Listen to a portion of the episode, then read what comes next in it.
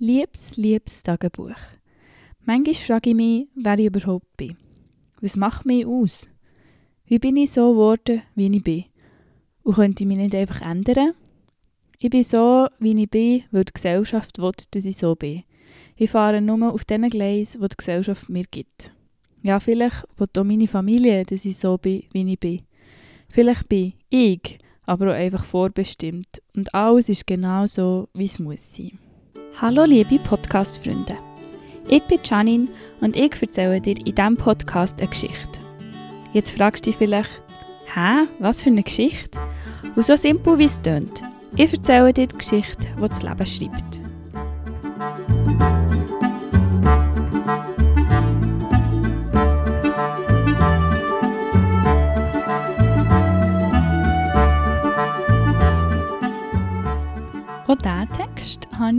Vor etwas mehr als einem Jahr geschrieben. Also es ist jetzt nicht ein mega grosser Text, sondern nämlich ein paar Gedanken. Gewesen.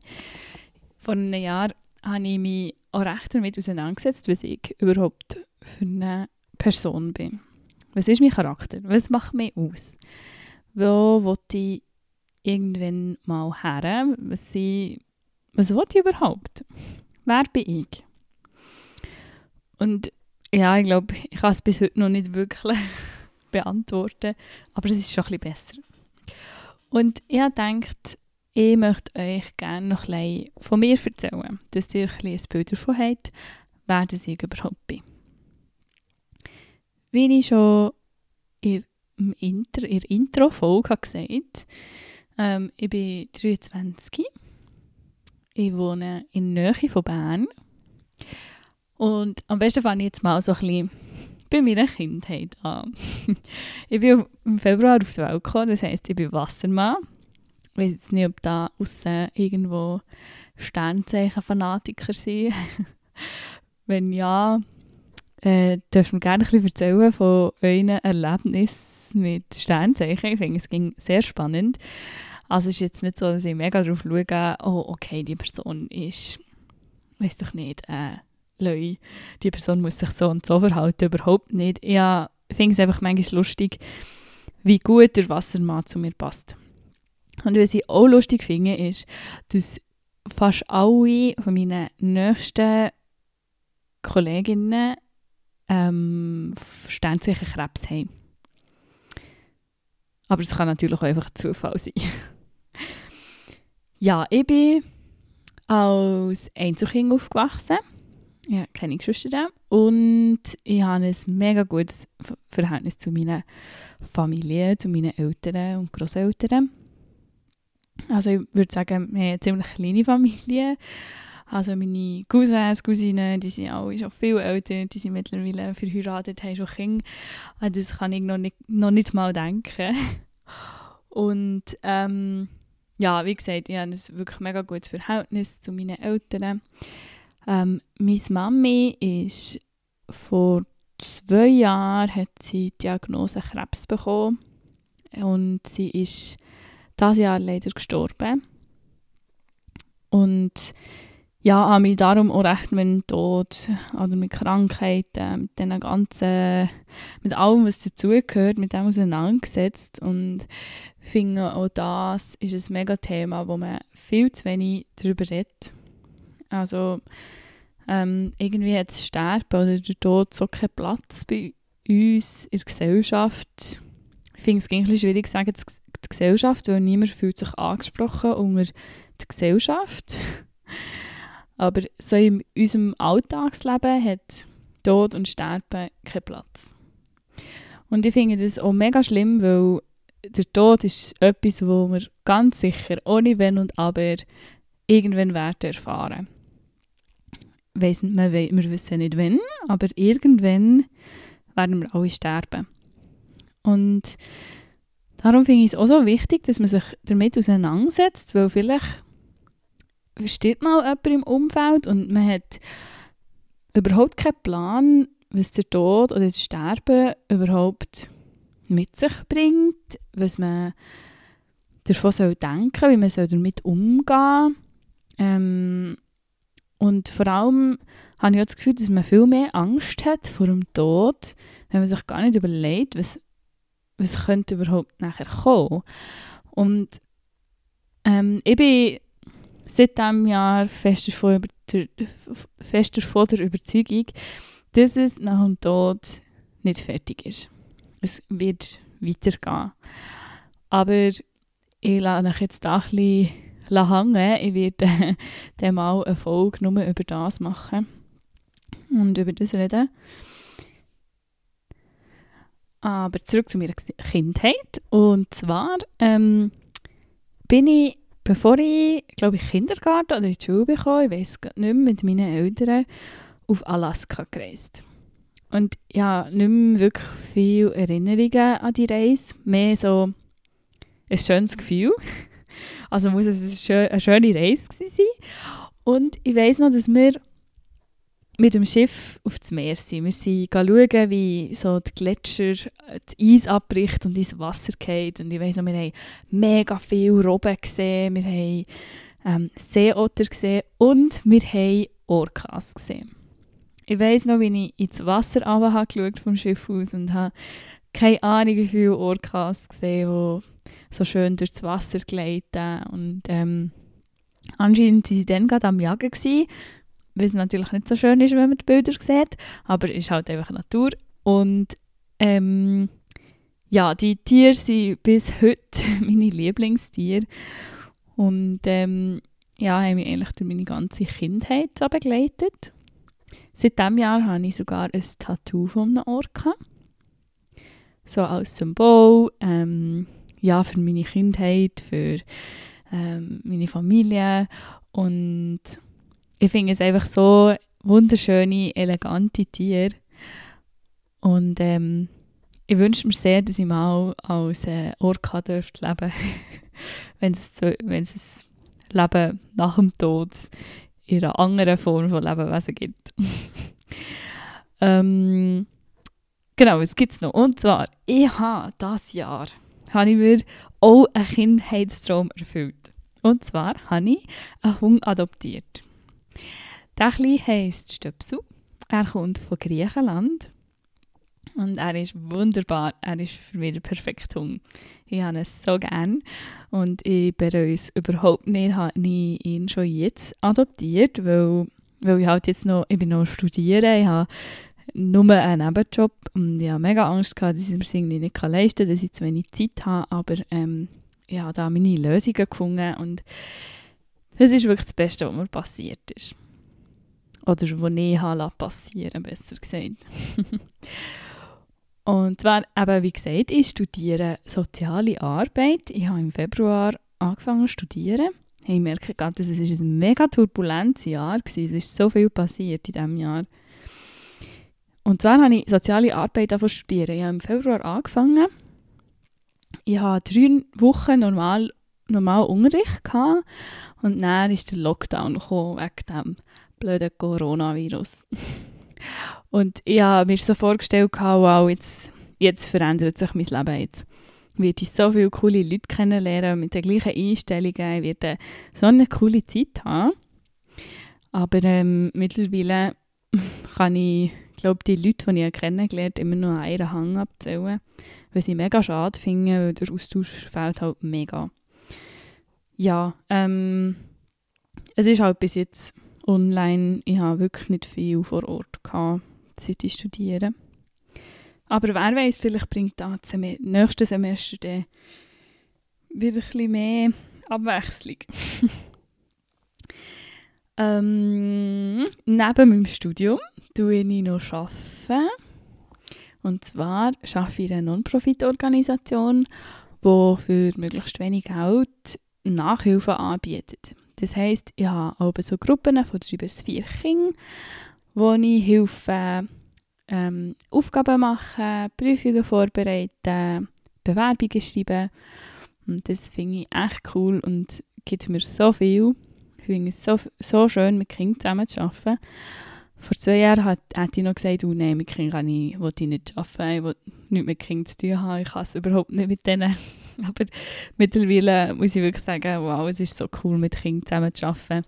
Wie kann man nicht mit Kindern zusammen arbeiten?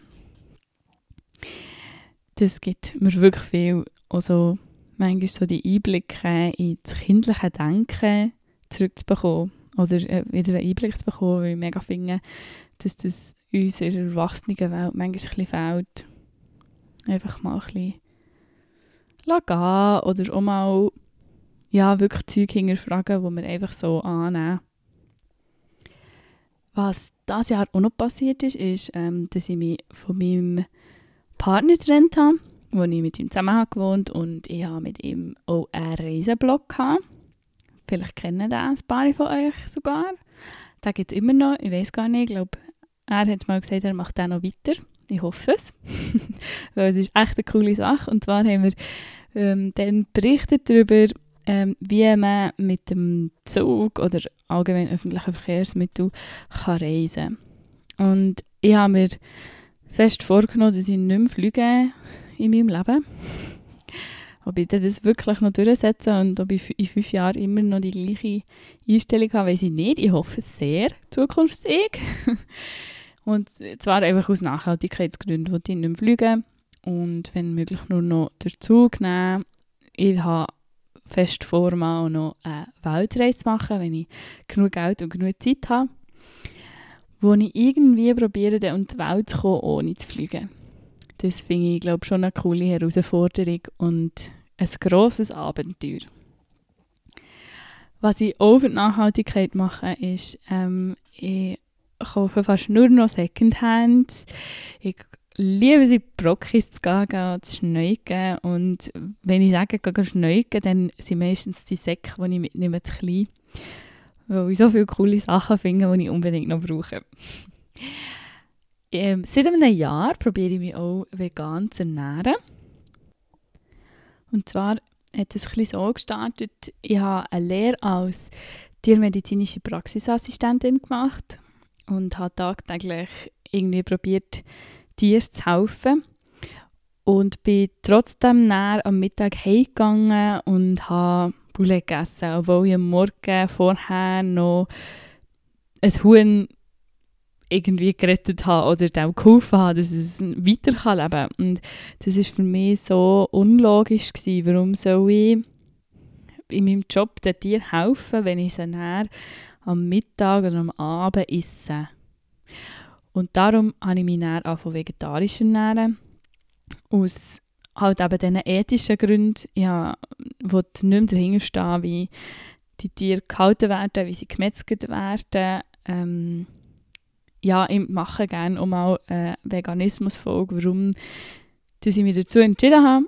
Und ähm, ja, dann im Veganary 2020 ja, das war sogar auch das Jahr, gewesen, habe ich mich das erste Mal auch vegan probiert zu ernähren. Und ja, das ging gedacht, also wäre es eine riesige Herausforderung, sich so fest umzustellen. Und mittlerweile ist es für mich normal, dass ich einfach daheim nichts Tierisches mehr habe.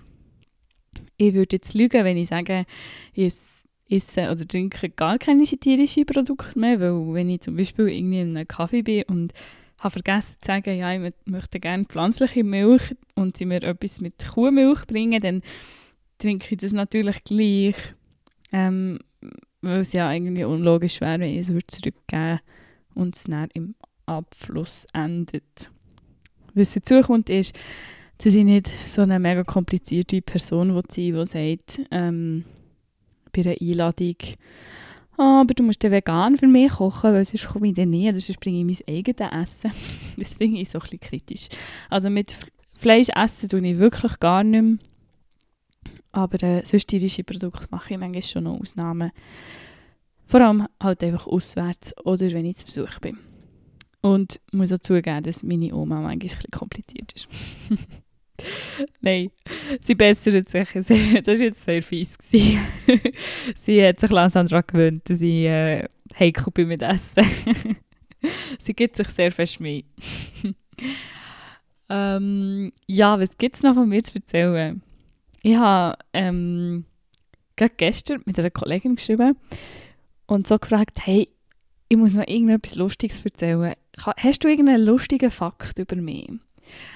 Und dann hat sie mir so gesagt, ja, also sie fände es mega schwierig, weil sie wüsste auch keinen lustigen Fakt über sich selber. Und wir haben mega lange angefangen, darüber reden, was ist eigentlich ein lustiger Fakt und was ist eigentlich an uns lustig. Und irgendwann haben wir einfach nur über das gelacht, dass wir einen lustigen Fakt haben gesucht. Und ich dachte, das muss ich nachher erzählen, dass es mein lustiger Fakt ist, indem ich suche, was ein lustiger Fakt ist. Mega lustig. ähm, was ich auch noch gerne habe, ist Kürbis. Herbst finde ich wahnsinnig cool, weil es vor allem einfach Kürbis gibt. Ich finde Kürbis mega cool, dass er so schnell so groß wird und er wächst halt in der Schweiz. Ich bin, ähm, also meine, mein Papi wohnt in der Nähe von einem Kürbisfeld und ich finde es mega cool zu sehen, wie dort so der Kürbis langsam wächst und dann kann man ihn essen und es ist super regional, es ist gesund und man kann super einfach sehr feine Gerichte machen.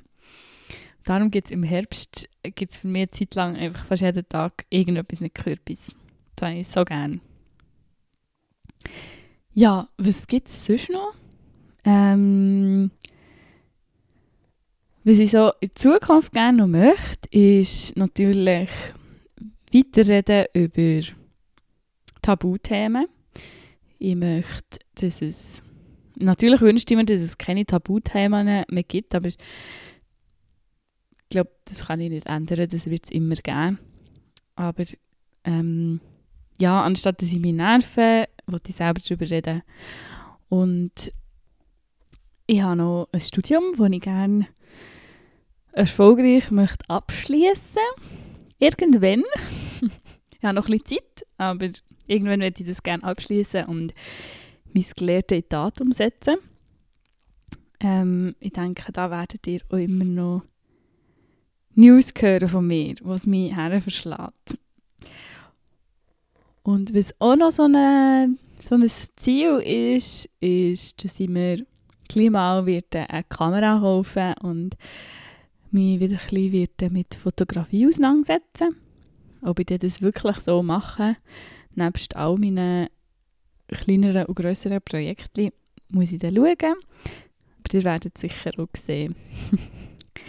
ja, ähm, ich denke, das ist schon mal genug für den Anfang von mir. Jetzt habt ihr so einen kleinen Einblick in mein Leben bekommen und wie ich so bin und was mir wichtig ist. Wenn ihr Fragen habt, dürft ihr selbstverständlich immer fragen. Auf Instagram könnt ihr mich unter Liebes-Liebes-Tagebuch kontaktieren. Natürlich dürft ihr mir dort auch folgen und mir sagen, wie ihr die Folge gefunden habt. Ich würde mich nach wie vor sehr freuen, wenn ihr mir irgendetwas erzählt, das euer Leben prägt, das euer, euren Alltag prägt oder etwas, wo ich darüber reden soll. Und natürlich freue ich mich sehr, wenn ihr den Podcast oder die Instagram-Seite teilen, damit wir möglichst schnell möglichst viele Leute zulassen und dass endlich die Tabuthemen aus dem Weg geschaffen werden. wow, was für Wunschtheorien von mir. Redet mit euren liebsten Leuten über die psychische Gesundheit, über Krankheiten, Sterben, Tod, über das Leben, was das Schöne ist, was das Schlechte ist. Redet über alles, was euch durch den Kopf geht. Und bis zum nächsten Mal wünsche ich euch ganz viel psychische und körperliche Gesundheit und ganz viele Momente, wo ihr darüber dankbar sein könnt.